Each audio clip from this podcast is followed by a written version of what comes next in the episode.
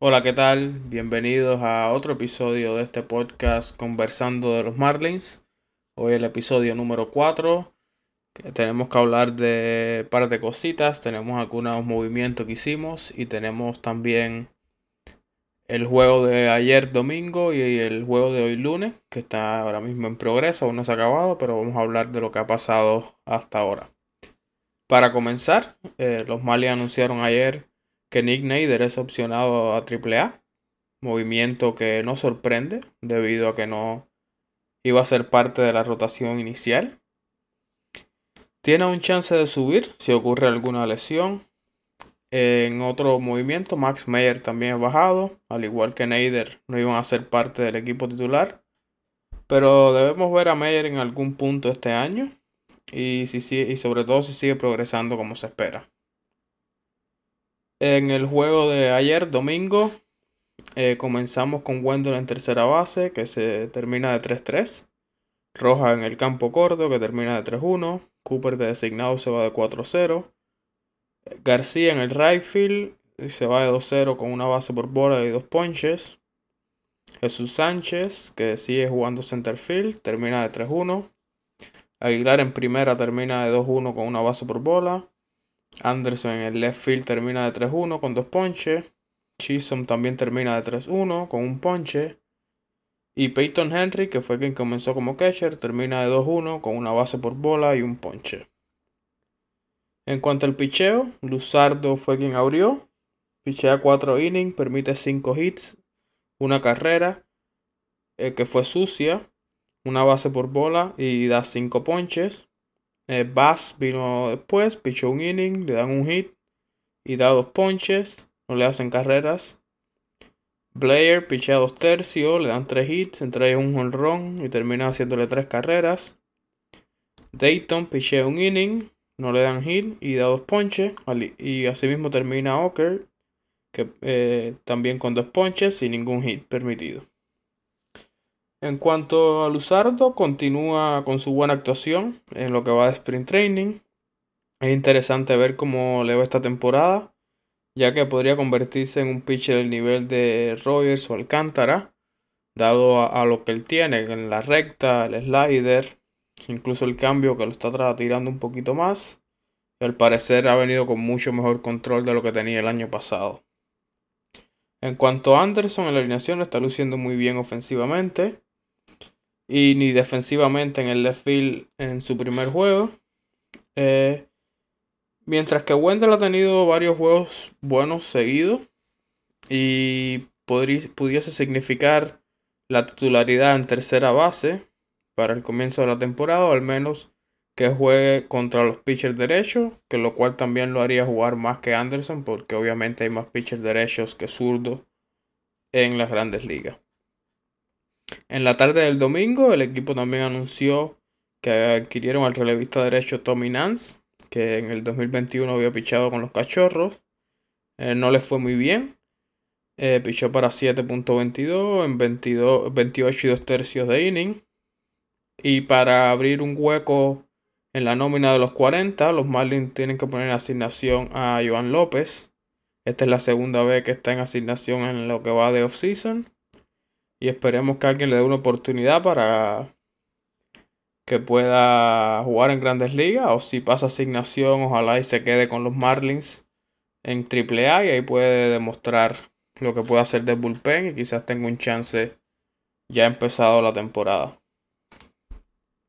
Mientras tanto, en el juego del día de hoy, en contra de los nacionales, comenzamos con Soler en el left field de primer bate, Wendell en el campo corto, Cooper en primera, Anderson en tercera base, Chisholm de designado, Bertie en el center field, Astudillo en segunda base, Quinn en el right field y Chávez como catcher. Eh, según se ha visto en lo que va de sprint training y por lo que se ha hablado en algunas entrevistas, habló Cooper, ha hablado Mattingly, al parecer, la idea es que Soler va a ser el primer bate del día inicial. Como ya he dicho antes, me parece una mala decisión eh, por parte de Mattingly, ya que Soler no es un bateador que se envase mucho y es el bateador con más poder del equipo. Deberíamos tratar de que viniera a batear siempre o la mayor cantidad de veces posible con gente en base. Otra cosa que hay que tener en cuenta es que en sus últimos años en Kansas cogía más bases porque el resto de la alineación era tan mala que los pitchers no tenían la necesidad de picharle. Entonces podían tratar en las esquinas y si se ponía abajo la cuenta le daban la base y no había problema porque no tenía nadie que viniera atrás y lo pudiera castigar. Parecido como lo hacían Stanton en el año 2013, si recordamos cuando aquello no teníamos a nadie detrás de Stanton, entonces los pitchers le pichaban con mucho cuidado. Eh, ahora podríamos tener peloteros que se envasen delante de él y aún así protegerlo teniendo bateadores como García, Aguilar o Cooper que vengan atrás. Esto es algo de lo que hablé los otros días, pero es que me parece el error más grande que se está cometiendo y es algo que no tiene sentido alguno en mi opinión. Esperemos que para el día 8 Maten ni cambie de opinión y mueva a Soler del primer bate. Pero por lo visto no va a pasar.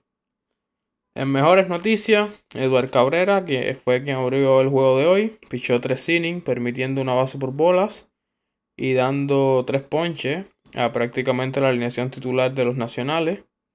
En el primer inning vino un poquito descontrolado, sobre todo en los dos primeros bateadores.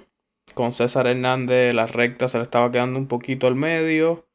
Y César Hernández termina dando un buen batazo eh, por el center field que Berti la captura. Eh, mientras Casoto pelea con él y al final le termina dando la base. Fue el único hombre que se le envasó. Y de aquí en adelante comienza a colocar mejor la recta y a tirar más el slider. Y tiene una actuación casi perfecta. Eh, esto me da más confianza con el mejor aspecto del equipo, lo cual es el picheo abridor y la profundidad que tienen los Marlins. Eh, saber que tenemos a Edward Cabrera, a un Max Mayer, a un Nick Snyder, a Corey Potit, a Braxton Garrett, listos para tomar el puesto en caso de alguna lesión en el equipo. Da mucha confianza en que podamos permanecer en los juegos debido a este picheo abridor. Es una de las razones por la que pongo esta rotación tan alta, porque a diferencia de otras rotaciones, por ejemplo de los Mets, tenemos profundidad en el picheo. En, el caso de los Mets, si se le lesiona uno de sus cinco abridores o de los cinco que deben hacer la rotación el día inicial, el nivel baja muchísimo con lo que tienen disponible para reemplazar a esos cinco pitchers. Es por eso que las rotaciones como las de Atlanta, las de los Dodgers y las de Tampa se mantienen entre las mejores año tras año. En estos momentos el juego se encuentra en el quinto inning. Estamos ganando 4 por 0 gracias a un honrón de tres carreras de Berti.